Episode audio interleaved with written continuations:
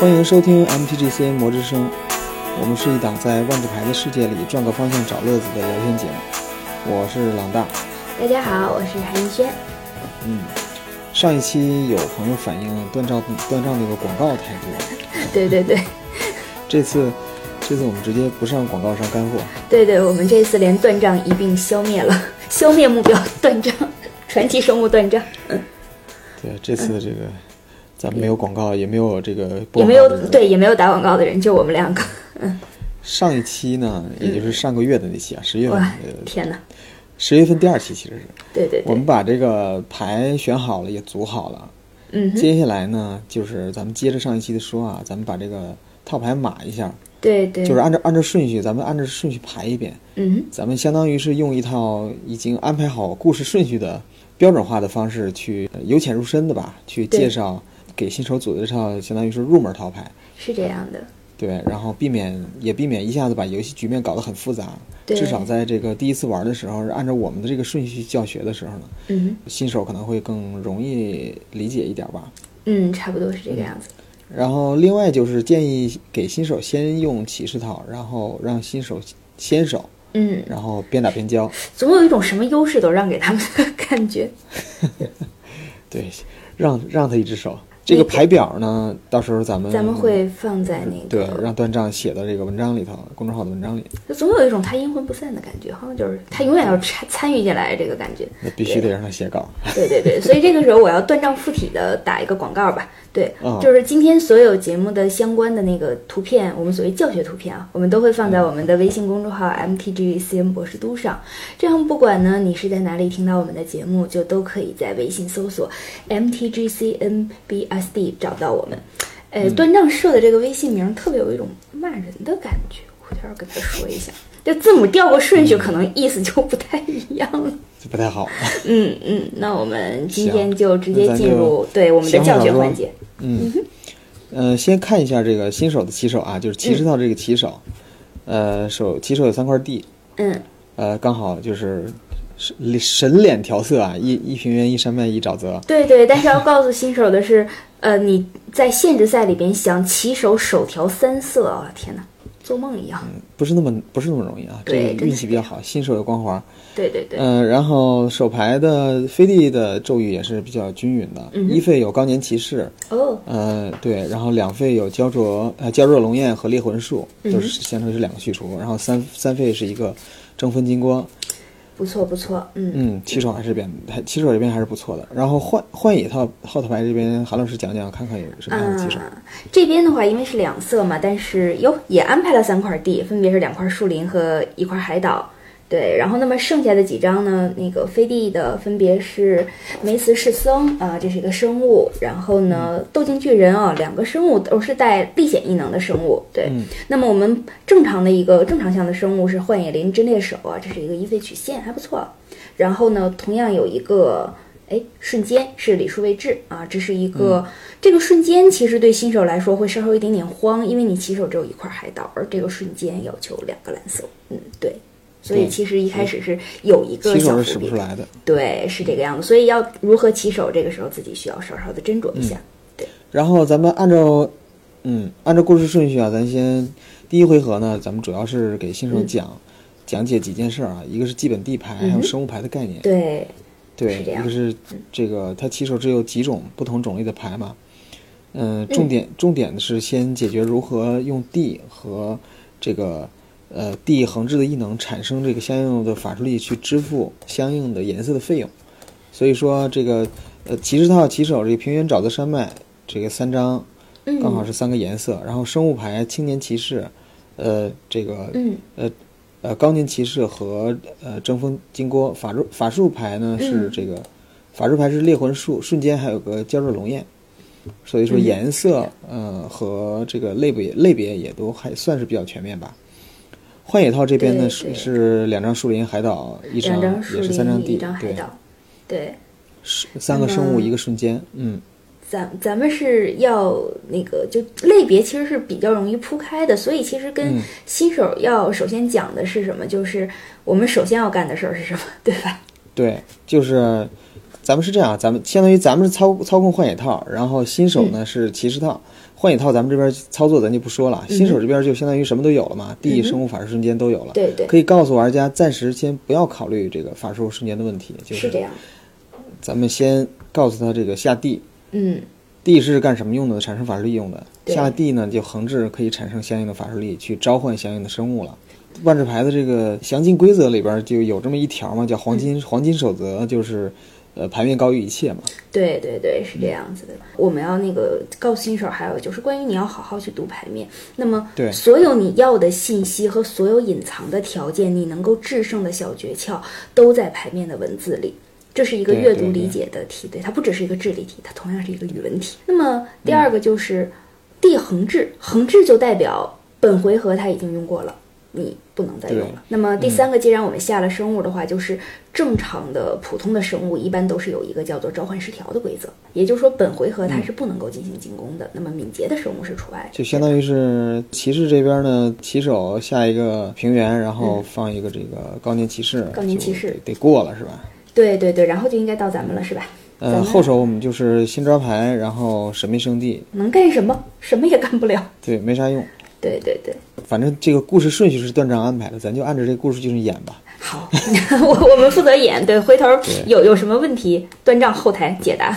呃，我们这边呢，一费有一个牌，有一个生物牌可以用，就是可以一回合的话，我们可以下树林出这个真猎手。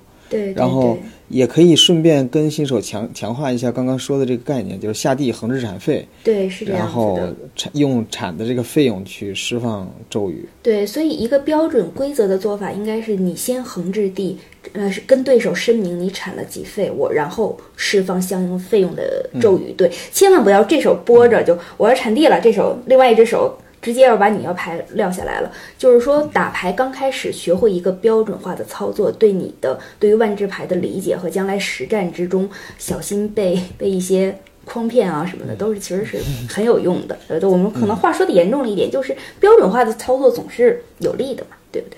嗯嗯。那么其实这个时候我们还有一个大家看到的历险牌就是梅斯士僧。那么如果你要是选择它作为法术历险性的法术集结仪式的话，它也是一费可以出去历险一下的。但是你要这一色干什么用呢？好像也没有什么。这个对，如果是对手是新手的话，我可能不会去这样做。嗯，呃，因为你你你现在如果是这样做的话，你唯一的那个。呃，做法或者说唯一的一个玩法就是，呃，拿它产任意颜色，其实还是产绿了，然后再去放你这个一飞的人儿，就相当于他出去历险了。但是实际上可能新手会会比较懵，而且确实没什么实际作用。是这样。所以说我们可能暂时先不这么做吧。而且后续万一咱们需要用它调色呢，对吧？对对，同意。那么，嗯，现在是不是第一回合基本上就已经结束？第一回合结束了，对这个第一回合结束的状态，这个。呃，大家可以看我们配的图啊，每面场上都有一个生物，然后手牌，呃，因为后手多抓了一张牌，所以多了一张神秘圣地。呃，第二回合咱们就得给新手讲讲这个万智牌的回合结构了。首先告诉新手什么是重置阶段，就是什么叫重置，就是说你横置过用过的东西，在重置阶段如果没有特殊说明的话，它都可以站起来重新再用它。对对，是这样。嗯，重置之后就是抓牌。嗯哼，这回呢，我们安排骑士套抓一个这个青年骑士啊。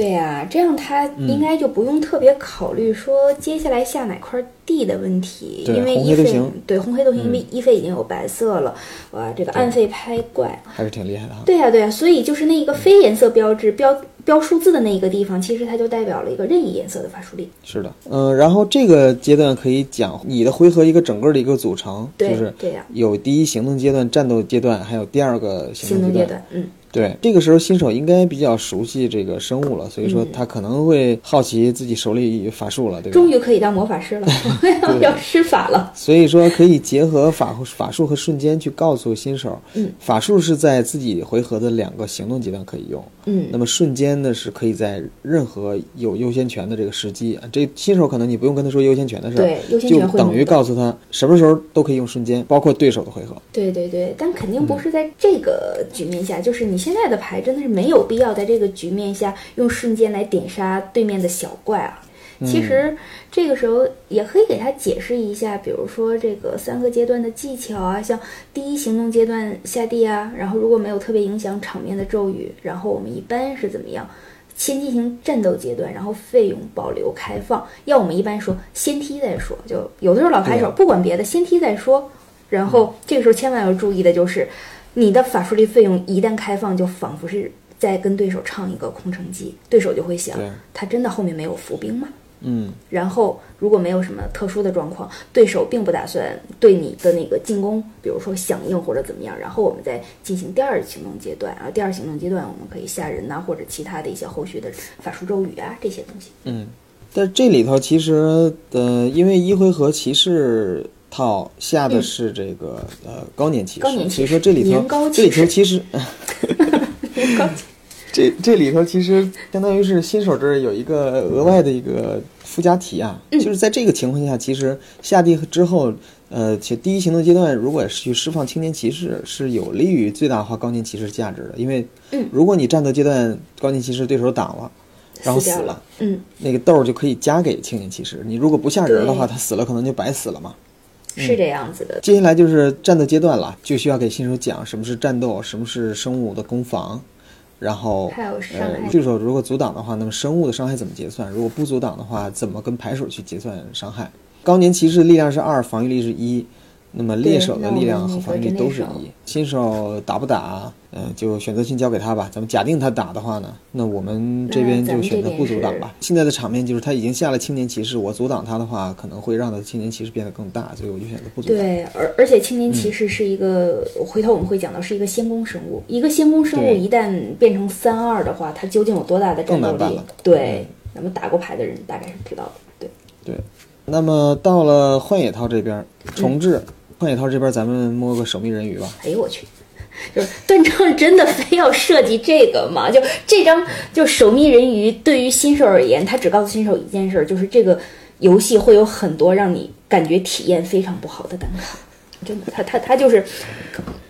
无法说这个游戏就是没事没事没事，对对，但是他可能会给新手造成一个错觉，就是回头在轮抓里边时候 抓四张守密人鱼放在自己套牌里，在在在这个环境还是可以的，其实 可以，对这个操作其实可能真的可以，对，嗯，这没事，牌库是咱家的，随便操作，好好好。然后对抓到守密人鱼之后，咱们咱们行动的阶段下一个海岛，然后就开始你的表演，表演，对。顺便，咱们可以介绍一下，通过守密人鱼这张牌，介绍一下艾卓时空的这个相当于一个特殊的机制，就是历险。对对对。嗯，咱们先使用师僧的这个法术的这半儿历险，叫季节仪式，先产一点蓝。对，然后呢？然后用这点蓝，再使用守密人鱼的历险这一半儿叫深入探秘。深入探秘，嗯，对。然后这两个都是法术时机，法术对法术时机都是在我们的主回合行动阶段在用。对，所以这两张牌因为历险，他们现在在放逐区这个地方，其实稿子里没有写到，但是我们要说到特殊的事儿。对对，我们要说到有一个专门有一个区域叫放逐区。嗯，守卫人鱼历完险之后就磨掉对手四张牌啊！来，让我们来看一下有哪四张，其实在套牌里边。故事里头安排的是把对手的平原沼泽、安博雷圣武士还有。坚毅骑兵这几张暂时用不大着的牌放进坟场了。好，好，好，我看看还有没有我手边的。好了，应啊，坚毅骑兵也扔进去。哎，坚毅骑兵扔进去的话，是不是回头我们就少了一个可以讲解的东西，叫做混色法术力？罢了罢了，回头再讲吧。嗯，行，好，嗯嗯，然后这里头就是坟场，可能要跟对手讲解一下了。对对对。还有就是告诉牌手，就是牌库也是一个。关键的资源是这样的。万智牌的一个规则就是，如果你该要抓牌的时候却没牌可抓，就相当于你牌库空了的时候，你再去抓牌就就立刻会输掉。所以这就是守密人鱼这个东西，一旦出现四张的时候，你考虑一下自己的对自己的东西。对，然后我们紧接着坟场和放逐区，其实还是要跟大家稍稍强调一下，对，它是两个完全不同的区域。有有的时候某个东西进坟场还是比较好办的，但是它进放逐区可能就真的回不来了，除了历险牌之外，对，而且对对对。然后我们紧接着，然后还有法术力，刚才不是多产了一点蓝吗？对对对，直接用这点蓝把守密人鱼释放进场。好，这时候呢还要提示一下新手啊，就是，嗯呃，因为有非人类生物。就相当于咱们这个守密人鱼是个人鱼嘛，它不是人类，对对对，它不是人鱼，它是一个，它是一个人鱼，对，不能有人就那什么。所以呢，对，咱们这个真猎手呢，在发起进攻或者是阻挡的时候，它就会变成二二，它就会加一加一。但是要注意对面的，对面它其实是青年骑士啊，人家是一个有先攻异能的生物。其实你现在为止打过去二二的打过去还是送死的。对，这个这个其实是比较那个需要新手额外注意的一点，就是先攻这个异能，这是一个稍微难一点的。如果你但是如果大家在 MTGA 上就会非常明显的看到，MTGA 其实在战斗阶段它是分了两部分，先攻的伤害是要先来的。所谓先攻就是他打你的时候，你是不能同时对他造成伤害的，他打你，你不能打他。先攻的这个战斗伤害阶段，嗯，是呃分两个两两段了，相当于两段先攻的对先造成战斗伤害。先造成战斗伤害，对，就是有一种三国杀里边你跨了一个减一码的感觉。我不知道这种这种类比怎么样。人家，人家打不着你。对对对，所以就是回头万万智牌里边有一些生物，它在结算的时候，比如在先攻基础上衍生出的连击，这个就其实是回头新手在进阶的时候需要考虑的这样子的生物。对，现在看来没有办法，加了 buff，、我们的真猎手还是打不死对面呐。那好吧，我们要不要进入第三回合？打不过人家打不过，还好在咱们还有个零四的人鱼，对对对 对，所以其实也是提醒一下新手，就是在每一个环境的时候，你看一下它的烧的上限是什么。一般如果这个环境烧的上限是三的话，那么你立一个零四的，我们所谓叫墙，它其实是非常稳当的。它基本上，再说也不会有人用烧减一个灵活的东西，对吧？然后第二回合结束的状态，这个刚咱们刚才介绍过了，大家可以看一下图。好的，好的，对手是两个生物，嗯。我们这边也是两个生物，好。而且我们这边有一个出去历险了的对小人儿啊，小人儿。铲了肺去历险去了。对，然后第三回合，这个双方都休息一会儿啊，嗯，因为咱也打不过去，他也打不过来。是这样的。新手这边呢，摸一张竞技赛场吧，哎，好，这个可以顺便在不打仗的时候跟新手讲一下什么是非基本地和无色法术力。对对，也同时安抚一下新手受伤的心灵。哇，刚才磨了两块地，搞得紧张兮兮的了。对，又又来了一块地，不用担心对。重置阶段啊，咱们下沼泽或者是竞技赛场，这都可以。对，这时候我觉得可以给新手复习强化一下法术和瞬间的区别，嗯可以建议他进攻，但是咱们要解释一下，就是战斗阶段是很重要的，但是咱们别一下子讲的太复杂。对，在现在这个状态下呢，先提几个必须要提的点就可以了。嗯第一是进攻的时候啊，这个某些卡牌游戏是可以选择你打对方的哪个生物的，对但是呃万智牌不一样，万智牌你只可以选择你打对手。对，你或者是对手操控的朋克克，但是你不能选择对手哪个生物去阻挡。对这跟某一些类似游戏是不一样的。第二个是阻挡牌手，他可以选择用一个或多个生物去阻挡你的一个进攻生物，对，也就是说，他不一定非得只用一个生物挡你，对，也就是说阻挡不是一对一的，它可以是对，多对一他可以用好几，个生物夹挡你，对。是这样的。但是一个生物不可以阻挡多个对手进攻的生物。第三个是对，呢，除了百臂巨人之外，哎 对，有一些特殊特殊说明，这个咱咱 咱咱不对对。呃，第三个是伤害的结算过程。嗯咱们刚才也说了，有先攻异能的牌，所以说先攻会先造成战斗伤害。正常来讲啊，没有没有先攻异能，大家同时造成战斗伤害。对，有先攻的会其实先造我们刚先造成才说到，如果我们是那个一个进攻生物被对手的多个生物阻挡的时候，那么伤害分配其实是由哪一方选择的？这个我们需要告诉嗯对应该是这个主动拍手去，主动如果有牌手多个，对对主动拍手就是去打的这一方选择多个生物，你选择给多个生物造成伤害对给多个生物造成伤害怎么分配？对，所以这个时候如果好几个生物挡一个死处生物，那么效果就来了。对对应该不会有人这么二，是不是？我干过，我干过这种事情。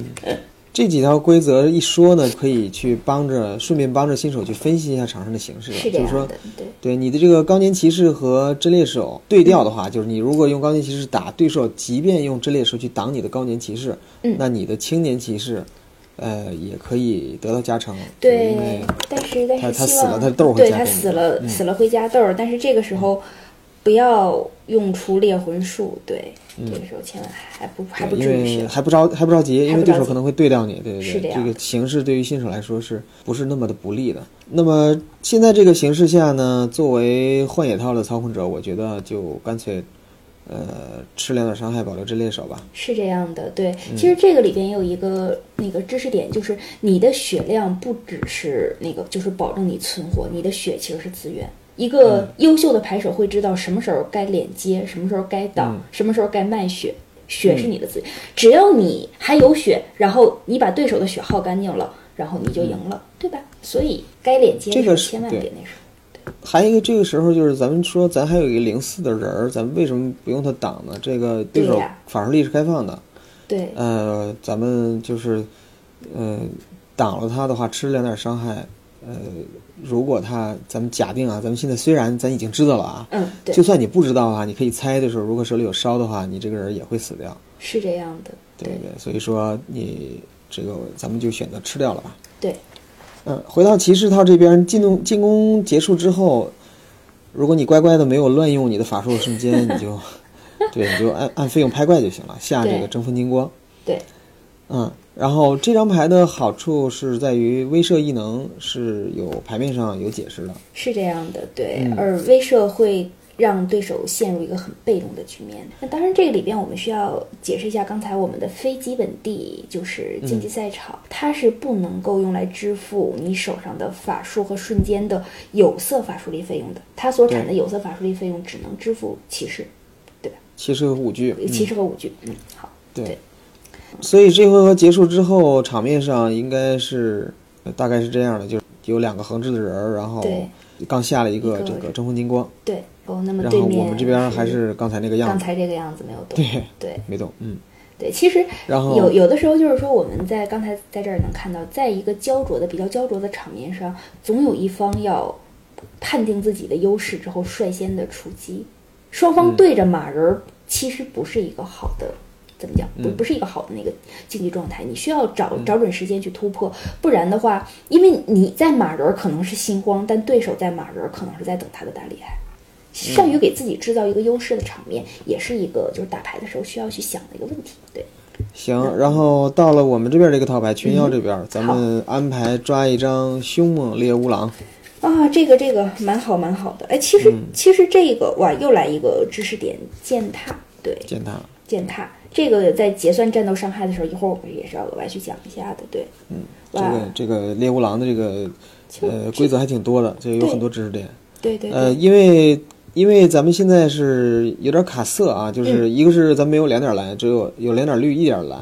对嗯、而且这个李叔位置这张康呢，也是挺讨厌的，挺挺挺影响游戏体验的，因为它也会抹牌库。对是这样。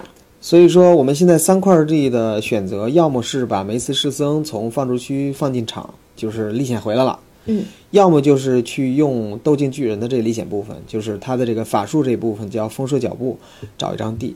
嗯，呃，你你如果是你的话，你会选哪个？大概我会把师僧叫进场吧，因为这样子至少首先你多了一个生物，然后那么嗯就算下一回合我真的是掏不到海岛的话，那么师僧其实是可以产费的，对。而且铲废人儿的重要嗯对性，对，就是这是这能看到产废人儿的重要性。这张牌加速了。对它其实，在限制赛里边也是一个很棒的，这个很棒的曲线。是的。好，那么那么三回合结束之后，场面是如图啊，这个大家到时候看一下图。对呃，就是我们这边有仨人了，你这历险的师僧回来了，但是我们还是打不过去啊，因为对手这是三二，我们这个能打的人是个二二，对也呀，打过去可能也不不占便宜，因为我们的场工比他低。是这样的，这一脚踢其实是没有什么意义的，那不妨再等一等，嗯，因为毕然竟我后手们手里牌边还是有大厉害的。对，手牌这个跟刚才变化不大，抓了一张狼进手。嗯嗯，在第四回合，咱们可以介绍两种新牌了，就是神器还有灵器。咱们先安排骑士套这边抓一个神器吧，叫钢爪长枪。哎，对，这个神器还挺特别的，它有个子类别叫五具，对对对，这是一个特殊的神器，就它相当于是它是骑士手里的长枪。嗯、顺便可以给新手讲一下佩戴。嗯，佩戴的意思，对，而且这个钢爪长枪其实知识点也很多，一个是佩戴，而且他还说了一个佩戴骑士，他佩戴骑士的费用是比正常佩戴费用低的。咱们给骑士随便哪个骑士扣一个，呃，钢爪长枪，他都可以打破这个守密人鱼的这四防了。但其实放在哪个生物上，其实也是可以考虑一下的。对、嗯你还有两费释放，然后带给的话一费佩戴。如果要是给正风金国的话，它其实应该是个五四威慑。那么如果五五四威慑乍一看对方的成功是三，但是真猎手阻挡的时候，他也是可以加一加一的。对如，果这个样子的话，他们两个一起，对面要一起挡的话，这样子被换掉，感觉是多少多少就是有一点点，有点亏吗？其实我觉得贴在青年骑士这边是四三仙宫，看起来也不错。然后四三仙宫的话，对对对，会比较好了。对争锋金国加入进攻的话，就是一起进攻的话，青年骑士应该是一个五三先攻。五。三，对对他两个假挡的话也挡不死你，因为你是先攻的五五攻他五防的话是挡不死你的。挡不死的，对对，所嗯以这个我们刚才也讲了，二挡一的时候其实是有主动牌手去选择如何分配伤害的，对，嗯，所以这么一看的话，哇，青年骑士果然是意气风发呀，就是对面嗯上三个，这个也未尝对，也未必会死掉啊，对呀、对，全挡也死不了。那么现在的话，咱们这边看看群妖这边咱们要怎么办？怎么讲？我们要是说从手牌来看的话，不管青年骑士是四三还是五三先攻的话，我们这边其实是挡不住的，只能要不要要不要喂，要不要喂一下什么？对，或者是所以在这一回合，如果把高年骑士解掉呢？对死他是吧？对呀，或者是按照刚才呃刚才的挡法的话，给对方一个选择，对方是觉得对面会怎么想，杀哪一个师僧还是真猎手？对，如果说我们二挡一的话，对方肯定会，他们就有一个选择权，就是到底要杀哪一个。对，所以如果当我们不想给对手选择的时候，用什么呢？我们用人鱼和真猎手去挡这个正风金果，然后让师僧去挡高年骑士。对，嗯，对，因为因为无论怎么样，高年骑士死后，对手一定会选择给青年骑士加一加一。对，但是接下来的话，我们会给自己赢得一个喘息时间，因为嗯我们只需要对付对方的一个骑士就可以了。更重要的是，我其实是可以有私费的。对，嗯我的产废人上来真的不是要为了 喂死你的，我要喂喂死的。对，如果我下一回合真的卡地的话，那么对面。我可能如果下回合没有没有私费的话，肯定其实是会相对更被动一些的，对吧？嗯嗯行，那就这样的话，我们的真猎手死了，对手的、呃高年骑士把豆儿加给了青年骑士，对，然后金锅也死了，相当于这回合结束的状态就是我们这边剩守命人鱼和士僧，对手剩一个、呃加了豆儿贴着五具的青年骑士，而且剩一个、剩一个费用。那么到我们的下一回合，嗯，我们安排抓一个变蛙咒。哦，我们有了一个解儿，嗯，灵气，灵气，这刚才预告了啊，咱们介绍这个新的这个类别是灵气。，灵气，这个变蛙咒现在对手只有一个青年骑士了，咱们就只能给他贴了。嗯，对，因为是 为了教学啊，所以说嗯。其实贴给他呢，呃，现在来讲看起来不亏，但是这个变蛙咒其实挺厉害的，因为你你如果给一个特别大的生物贴上，它也是一一。对，呃，对手这个骑士虽然带了长枪，但是也是一个三二的生物而已，三二仙宫的生物。对，咱们给它贴一个变蛙咒，它就变成了蛤蟆，呃一一带个豆儿就是二二，但是没了仙宫，对，没了先攻对。对没了仙宫，它身上还有个五具，是加二加二的，它所以它现在是一个四四的小白脸一个四四的一个青蛙。所以其实你看这里边还是蛮复杂的，因为虽然说你给一个骑士变成了蛤蟆，但是加的豆儿还是在的，对，对，豆儿还在，我贴贴的这个枪也还在。对对，所以你看这个事情很很有趣，但是这个骑士他失去了他的仙宫，对吧？对，没有仙宫，可能是对于我们来说稍微好挡一点吧。对对对，稍微可以说稍微喘个气，对，不不至于说白送东西去了，嗯，嗯，就是相当于这四回合结束之后啊，我们后面的变数就越来越多了，是这就是样的。呃，所以说咱们就咱们就不像刚才这样呃非常详细的列举每一个这个下地每一个咒语，甚至是每一每一次攻防的这个呃这个阻挡的方式了。但是我们觉得我们可以通过预先先确定牌的顺序来控制对局的节奏。对我们这套牌是先预先安排好顺序的嘛。对对对，以及给大家在什嗯么时候讲解什么样的知识点，对，基本上这个我们接下来这个顺序的安排呢的嗯这个基本的考虑是尽量去延长对局的时间，所以呢嗯把比较强的牌都放在了相对比较后的位置，嗯，而且把咒语和地牌按照一比一的比例去混插，这样的话，可以让一个是节节奏掌握的非常好，对节奏慢一点，而且不会卡地啊什么的，而且也有助于去减轻理解还有记忆负担。对对。也是尽量让两套牌能有来有回，对吧？对对，你这边游戏体验，对一边有对啊，一边有威胁，另一边就得有解嘛。对呀对呀，那么这个剩下的这就是活儿就交给段丈吧，对，让他把这个刚才咱也提到了，就是把这个顺序安排的顺序这个写到文案里头，让大家去谁让他照猫画虎的去翘班呢？，对对对对对，对，让大家去参考上面咱们这个说法，去给新手去讲解。对对，就是把、嗯到时候把知识点也都给他，对，就希望他能够做明白，对，就断正就是做不明白的时候，画虎不成反类犬，就是感觉就比较尴尬了。不是录就行。那个路应该已经回不来了，但是其实最后说一点儿，就是对。于放这个欧科，其实是有点顾虑的，因为骑士套里头好像能干掉他的牌太少了，对，不过只能靠生物踢的。嗯。对啊，不过其实要是在故事里边的话，我们就是说也不必特别在意，因为还是需要让新手首先知道朋洛克这个类别，对，因为毕竟是万智牌世界的主角们，就是这个朋洛克才是主角们，而且也是对局之中你需要去考虑的一个比较重要的维度，他早晚要面对，而且更可怕的是他早晚要面对那种对面有朋洛克自己没有景儿的这个时候，对。嗯，其实这一套牌我觉得还蛮棒，就是咱们从头脑风暴那个角度蛮蛮好的。不过要是能够实际实测一遍，录一个视频就好了。可惜咱们不在一个城市，哎呀，对，没有办法面对面测试。不过如果要是有兴趣的朋友，嗯，可以如果想拉新手入坑的话，不妨来试一试。对我们觉得这个，这个韩韩老师又给听众朋友们布置作业了。这不是要到寒假了吗？期末考试，行，那对局咱们就不赘述了啊，就不再详细展开了。咱们这个这集咱们就收个尾吧。嗯，好，在最后，我其实想给这些想把万智牌介绍给朋友的朋友啊，就是提点建议吧，而且也是给咱们自己下一期做这个节目提个醒，就是第一呢，这套牌要比官方的这个欢迎套牌，就是官方是有欢迎套牌的，就嗯比比新手套还要简单的这欢迎套牌。嗯实际上我们这套牌虽然也是三十张，但是比官方的欢迎套牌要复杂，对。所以说大家那官方的在欢迎套牌到底简单到了什么地步？这特别简单，哇天哪！都都都没有没有神器，没有结界，哇，好吧，也不可能有朋洛克。然后，所以说大家在交这个新手朋友的时候，可以根据对方的兴趣去有所侧重，你也不一定非得一次全都讲清楚。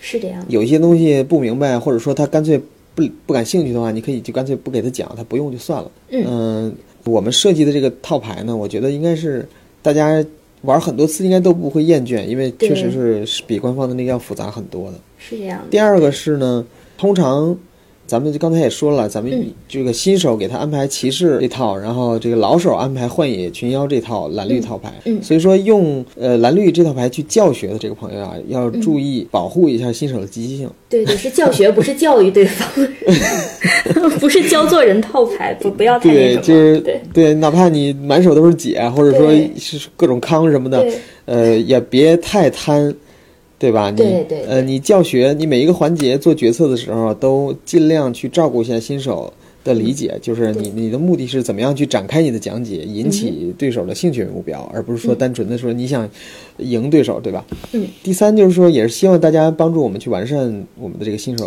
教学套牌的这个设计是这样。的。嗯比如说，如果你是一个很懂规则的玩家，你可以提醒我们，呃，我们这两套牌可能会涉及到这个，或者就是在互动、在嗯对战的过程中可能会涉及到的一些规则问题，嗯呃，也可以给我们提提意见。呃如果啊，你们能帮我们去进行对局测试或者反馈的，我们更是真是求之不得，因为我们自己其实是没测试过的，就是脑补的嘛。对对，然后可以在我们的公众号给我们留言，呃，来说说你的想法。是这样的。嗯，对。韩老师这边有什么总结陈词？总总结不敢，就是每一次设计新手套牌的时候，就都会回忆起来自己当年特别懵懂无知的。我入坑的那个经历是特别，就是特别诡异的，就是第一次入坑是一个 game day，然后直接拿了一套 T 二、然后直接上场。我在此之前其实连什么是法术，什么是瞬间都不知道。我曾经用夺魂斩妄图杀掉对方的艾子培，只因为艾子培长得像个人，对我以为像个像个人的都叫做生物。对，就是每一次想到这一些的时候，就会觉得其实万智牌不是一个让你急于求成的东西。嗯，在每一次去理解每一个牌面规则的时候，就哪怕到现在，我忽然间想到曾经的某一场对局，我还会明白某一个地方原来它那个牌面规则已经告诉了我，可是我当时并没有注意到。所以当新手拿到我们这套牌的时候，还是希望你多去读牌面儿，去找那个规则。这是一个在规则之内让你展开各种头脑风暴的游戏。也就是说，希望对，会希望牌手能够。在这个过程之中，认认真真的去领略每一个异能它所带来的各种各样奇妙的配合和变化，而不是说简简单单的觉得怎么样。其实有的时候怎么讲，就是我们作为新手的时候，输有的时候你可能知道自己为什么输，但是赢你未必知道自己为什么会赢。只有只有你真的吃透了牌面，你自己稳扎稳打的每一步，什么时候卖血，什么时候抓牌，自己什么都明白了的时候，你才知道每一场胜利你是怎么获得的。而只有这个。时候，你才真的是知道万智牌的世界大门在为你打开。那好，我们今天在没有断账的情况下，我们满满干货的搞定了这一期，是吗？没有广告，这个短了好多。每一期我们要说多少广告？对对对，下次让断章做一个对比，然后把他的单独的广告截出来。有愿意听他广告 的，可以单独去听他那一段。对，嗯嗯，行，那我们这期节目差不多就到这了。好的，那我们下期再见。嗯，下期再见，大家拜拜。